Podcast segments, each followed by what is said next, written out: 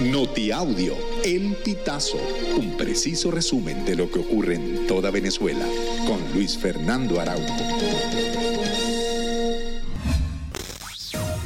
Amigos, bienvenidos a una nueva emisión del Notiaudio El Pitazo. A continuación, las informaciones más destacadas.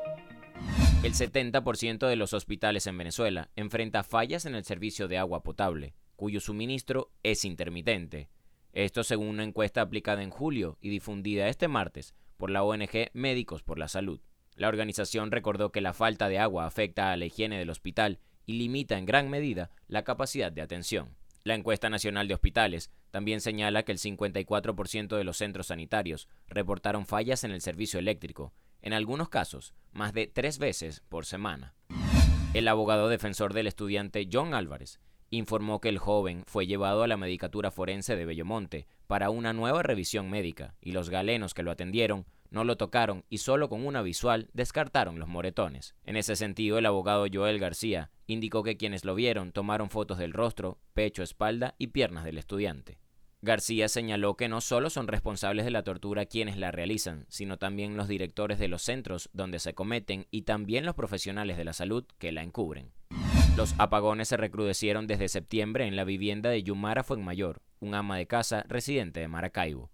Los racionamientos ahora son diarios y las tres horas sin el servicio las subieron a cuatro y hasta cinco. Desde entonces, cada vez que los bombillos de su casa se apagan, teme que sea una falla que los deje días sin electricidad. Fuenmayor pagó la cuota única del plan Borrón y Cuenta Nueva, una jornada de Corpoelec para que los usuarios estén al día con la factura. Pensó que con ello el servicio mejoraría, pero no fue así. Al menos 15 estados del país registran racionamientos eléctricos. Los más afectados son Zulia, Lara, Trujillo, Mérida, Táchira, Barinas y Apure, que reportan cortes diarios de entre 4 y 12 horas.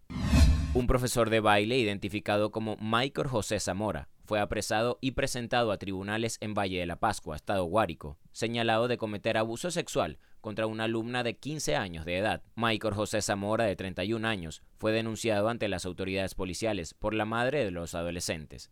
Se le juzgará de acuerdo con lo previsto en la Ley Orgánica para la Protección de Niños, Niñas y Adolescentes.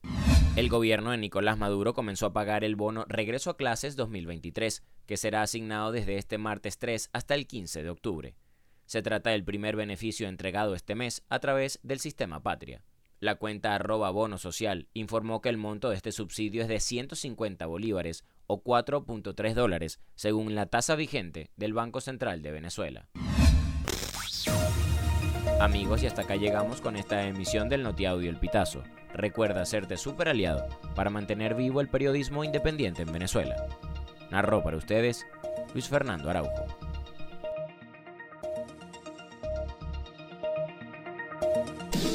Estas informaciones puedes ampliarlas en nuestra página web elpitazo.net.